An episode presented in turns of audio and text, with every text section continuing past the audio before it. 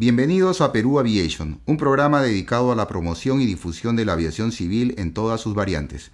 Se transmite desde Lima, Perú y es conducido por Armando Baraybar, Mirko Olortegui y Juan Carlos Cherot. La neurociencia aplicada a la aviación. La naturaleza humana es olvidar lo que no usas, either use it or lose it.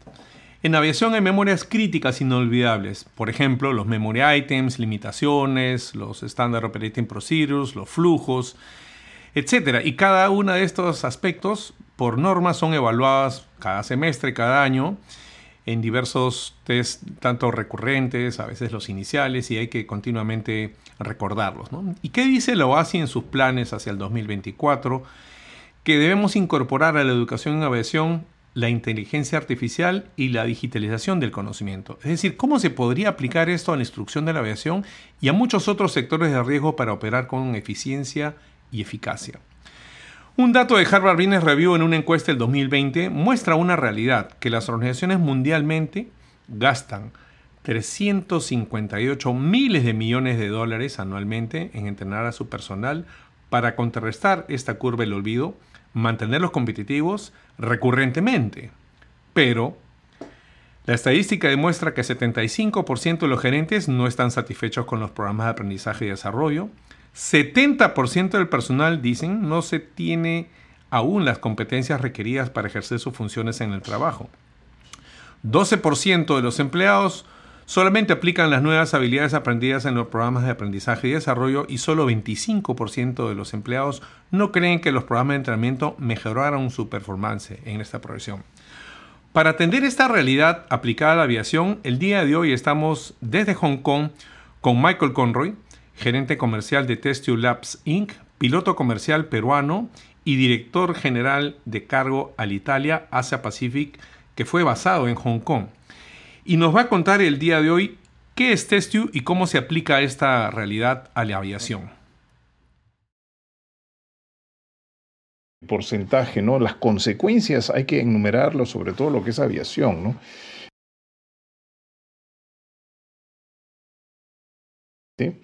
En el 2019, eh, lo que fueron incidentes y accidentes de aviación comercial nada más fueron 13.2 eh, miles de millones de dólares. 2019. Eh, y de esos 13 eh, mil 200 millones, 10 mil millones de ellos fueron solamente atribuibles a incidentes de rampa. y de esos Em, entonces, los estudios revelan que la mayoría de estos eventos podrían haber sido mitigados y prevenidos si es que eh, los Standard Operating Procedures hubieran sido aplicados. Eh, lo que nos lleva un poco a, pensar y decir que después de todo lo que han gastado las empresas en, en entrenar a sus empleados, quizás no estamos enseñando en la forma correcta, ¿no?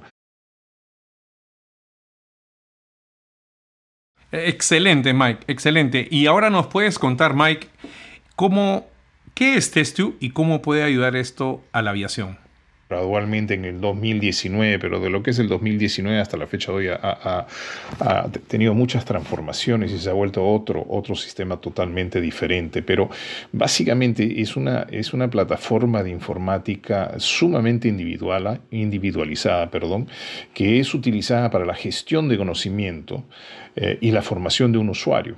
Em, la metodología y la tecnología aplicada te permite aprender y sobre todo retener conocimientos para poder ejercer una función en una forma mucho más eficaz, con mayor confianza y sobre todo con seguridad. Em, porque como tú dijiste inicialmente, nosotros como seres humanos olvidamos de los conocimientos y memorias que no vienen utilizadas porque nos es imposible retener toda la información que nos abrume en forma continua. Eh, porque simplemente hay demasiada. Eh, lo que no usamos eh, viene descartado. Es, son las leyes de biología humana. Excelente, Mike. Excelente. Qué interesante. Es decir, empezamos normalmente a enseñar en un curso y al final del curso tradicional termina con un examen. Pero ya de los griegos en el método socrático enseñaban con preguntas, es decir, ¿qué pasa si nos olvidamos de una información crucial como tuviste en una industria crítica? tal como el mundo de la aviación. Los efectos, como bien has mencionado, podrían ser desastrosos. ¿no? ¿Qué hay al respecto de esta investigación sobre la memoria en la biología humana? Eh, de nombre Hermann Ebbinghaus, eh, descubrió eh, que un ser humano se olvidará el 90% de una asignatura en el lapso de una semana. Es decir, todo lo que aprendemos nosotros hoy día, jueves, si no hacemos nada con esa información en el lapso de siete días, nos vamos a haber olvidado el 90%. Y, bueno, este, este estudio ha sido confirmado y sigue siendo válido eh, en, estos, en estos tiempos. ¿no? Y, este, y, esta, y este olvido eh, se le dio el nombre o se le conoce con el nombre de la curva de olvido. Eh, y, bueno, ¿cómo podemos evitar o disminuir el efecto de la curva de olvido? tomando esa misma asignatura, ese mismo contenido que tenemos que aprender, esa misma asignatura, eh, meterlos en fragmentos más pequeños, eh, en sesiones breves y aprenderlo en forma repetitiva durante ese mismo periodo, los siete días que estamos hablando. O sea, son, son pedazos de la misma información que lo vas aprendiendo en forma repetitiva. Y de esta manera uno logra retener hasta el 80% de esa asignatura, de ese contenido que la persona tiene que aprender. Eh, y bueno, pues se le ha dado a, este, a esta metodología lo que es eh, la curva del aprendizaje. Excelente, Mike. Excelente, qué interesante. Esto nos lleva a pensar un poco el microaprendizaje o microlearning, que es sumamente útil para dividir, digamos, eso en categorías o en pequeños fragmentos, ¿no? Como bien decías, ¿no? Esa metodología. Eh, hay que desarrollar nuevas técnicas, ¿no? Porque obviamente, Juan Carlos, tú y yo cuando aprendimos todo lo que hicimos en nuestra época eh, eran otros, otros tiempos y otras eh, técnicas, ¿no? Que han cambiado y, tienen que cambiar, tienen que avanzar con los tiempos, ¿no? Entonces, tenemos que salir de lo tradicional y buscar algo que sea más eficaz y que sobre todo se adapte al entorno tecnológico de las generaciones nuevas, ¿no? Entonces, Testio nace usando una base de preguntas y respuestas sobre un tópico específico. ¿no? Entonces, eh, usemos un ejemplo, el, el, FCOM, el Flight Crew Operation Manual de un 737. ¿no? Eh, el sistema detecta eh, debilidades de conocimiento que el usuario podría tener a través de estas preguntas y respuestas, ¿no? pero va en, en, lo específico, ¿no? Y, y, por ejemplo, detecta fallas en los sistemas hidráulicos que este usuario podría tener. Entonces, ¿qué es lo que hace Testio? Al darse cuenta de esto, prepara una sesión de repaso en esa área específica. Es decir, no tocamos el tema de motores, no tocamos sistemas, eh, eh ¿cómo se llama?, eléctricos o de aviónica, estamos hablando de sistemas hidráulicos. Y yo testo preparo un sistema eh, para ese individuo, para ese piloto, para ese alumno, para que lo repase, ¿no?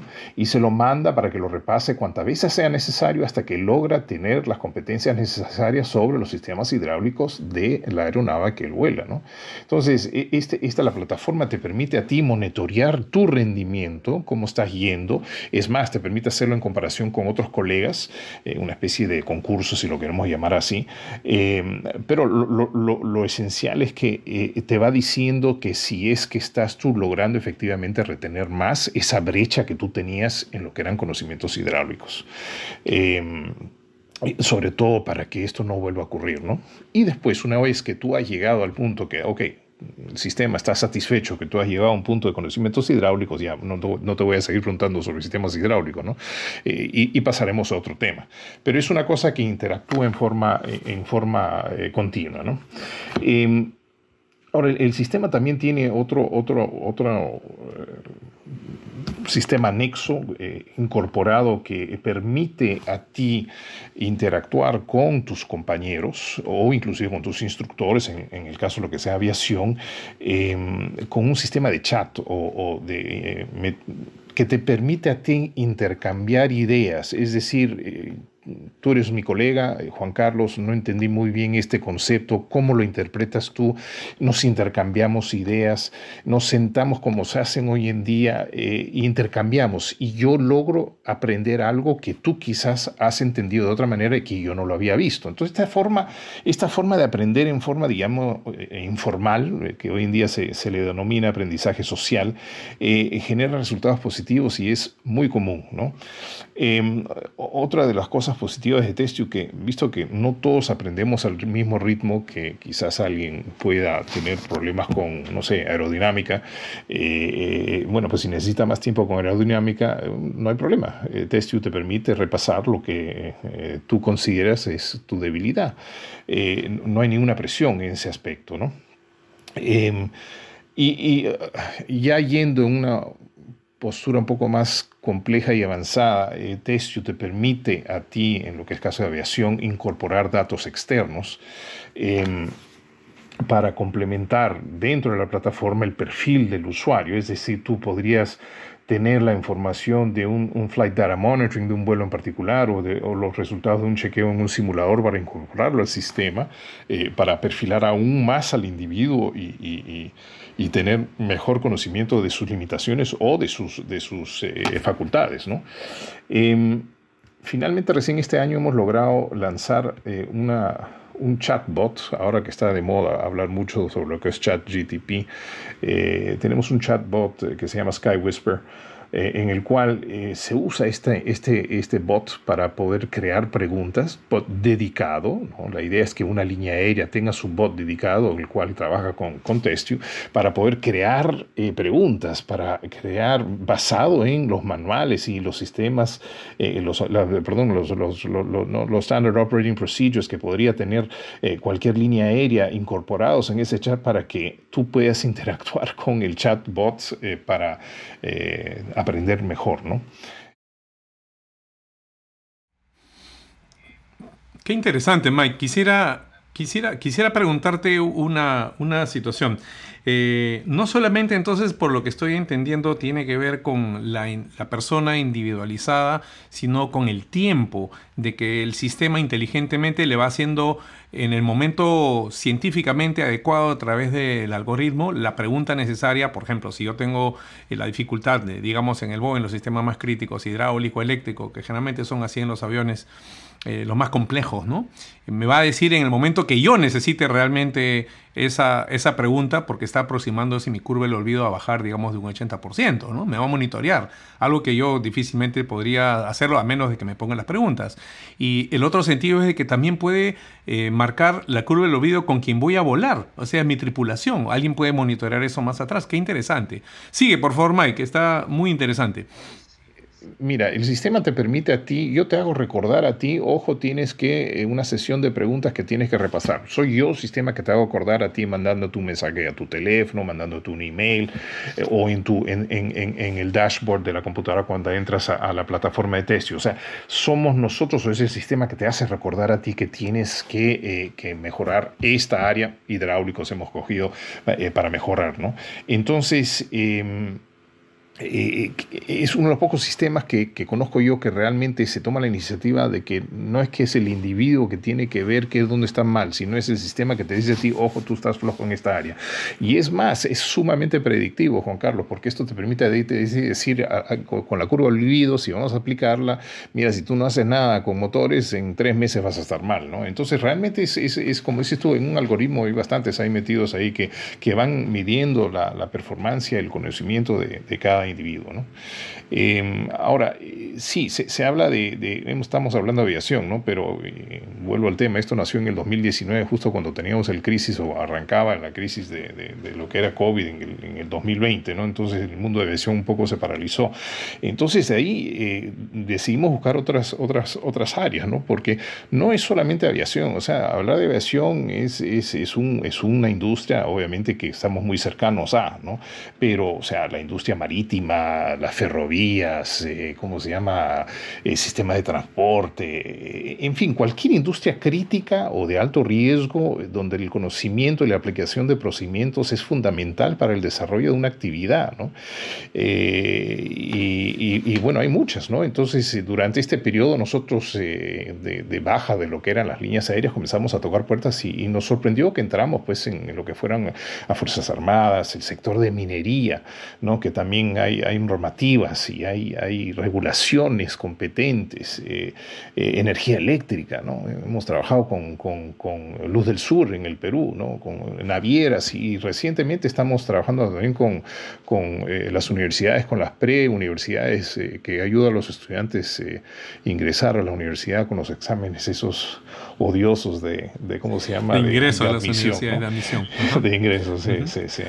Entonces, em, nosotros durante, eh, hemos usado pues eh, algunos grupos, trabajamos con un operador de, Twin Otters y, la información que, nos salió fue interesantísimo, Juan Carlos, porque eh, logramos individuar pilotos que quizás tenían conocimientos en motores, pero no solamente motores a título general, sino limitaciones, modalidad de arranque, performancia, o sea, si si podíamos identificar una persona que estaba definitivamente con, con, con las alarmas sobrando, sonando, eh, eh, notándose su carencia y bueno, pues eh, te permite a ti como un departamento de vuelos individuar a un, piloto y decir este es un, elemento de riesgo o lo saco de la línea o lo metemos a aprender o le aviso al, capitán Schroth que va con él con la próxima semana, oye Schroth, ten cuidado porque este pata tienes que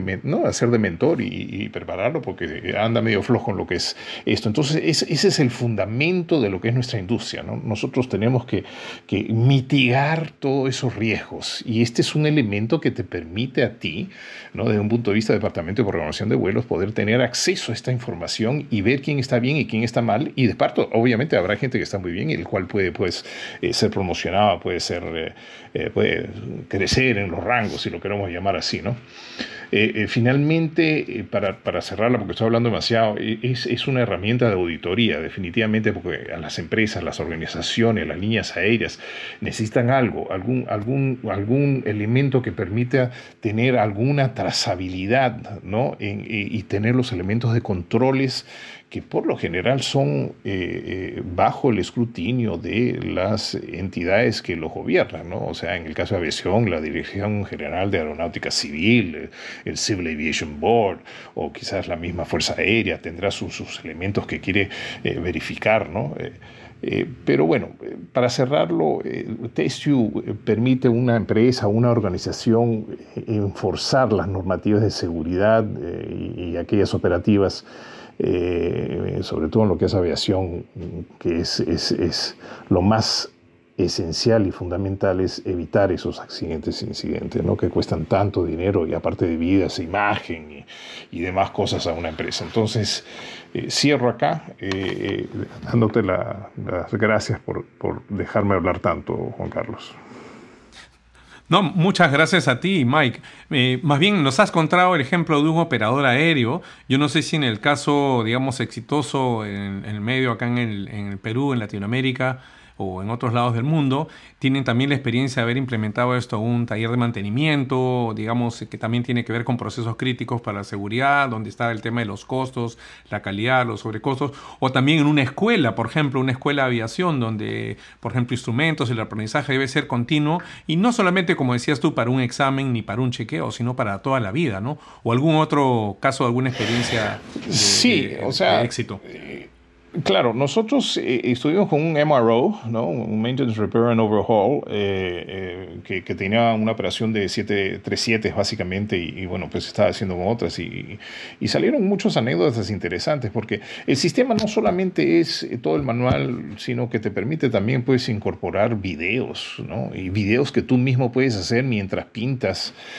o cubres de, de, de, pintura anticorrosiva el tren de aterrizaje de un avión. Entonces, las técnicas técnicas varían y no está dicho en ninguna parte cuál es la forma de pintar uno. Entonces tienes hombres o tienen gente que ha estado haciendo este trabajo por años y es una forma de pasar ese conocimiento a las nuevas generaciones que vienen. ¿no?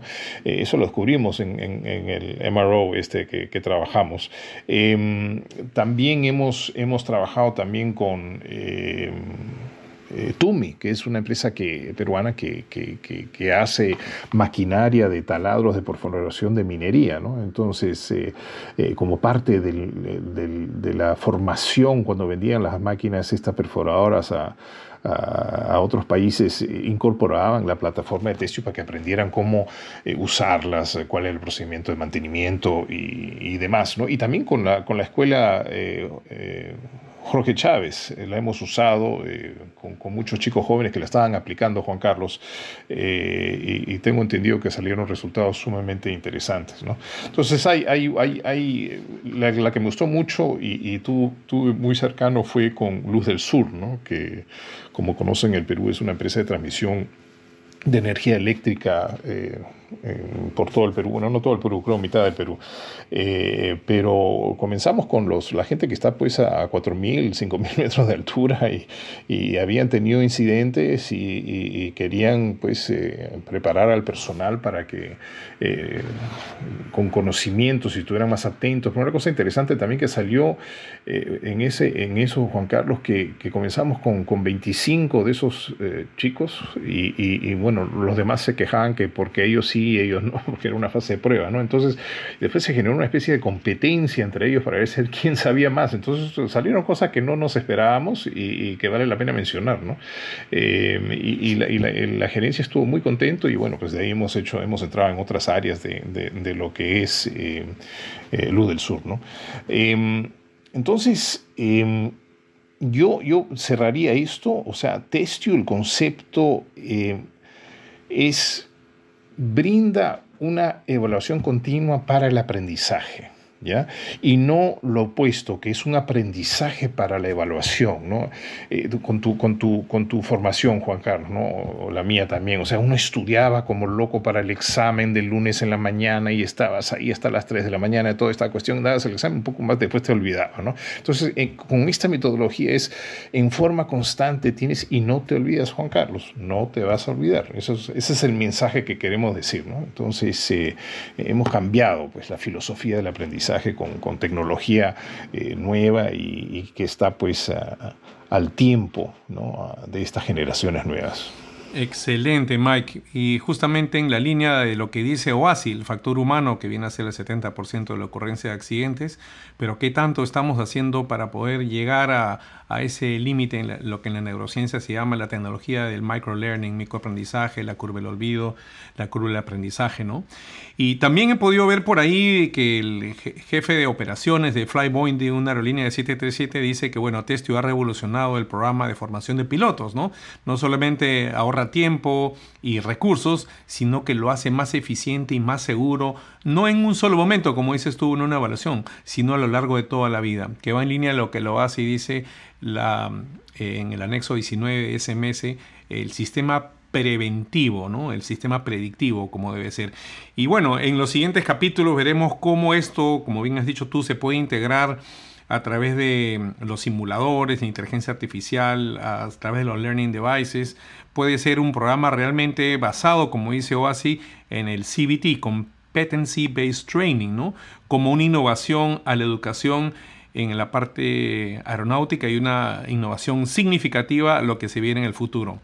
Michael, muchísimas gracias por tu experiencia, por tu eh, compartir con nosotros esto, la aplicación de la visión. Sabemos que lo tienes en el alma y quisiera agradecerte a nombre de eh, Perú Aviation el que tenga siempre un espacio para poder compartirnos estas valiosas experiencias para el campo aeronáutico.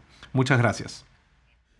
Este programa ha sido posible gracias al apoyo de nuestro productor de audio, Carl Schrott, músico de profesión. Pueden encontrarlo en Instagram como cas.música, kiloalfa y escuchar sus producciones más recientes. Se le puede contactar por mensaje directo para todo tipo de proyectos, tales como música en vivo, eventos, producciones, clases o soluciones a la medida de sus preferencias. Los invitamos a seguirnos en nuestras redes sociales, a compartir este programa y hacernos llegar sus comentarios y sugerencias sobre temas que desean que analicemos para mejorar cada día este espacio que es de todos ustedes. Gracias por su apoyo a la aviación civil del Perú.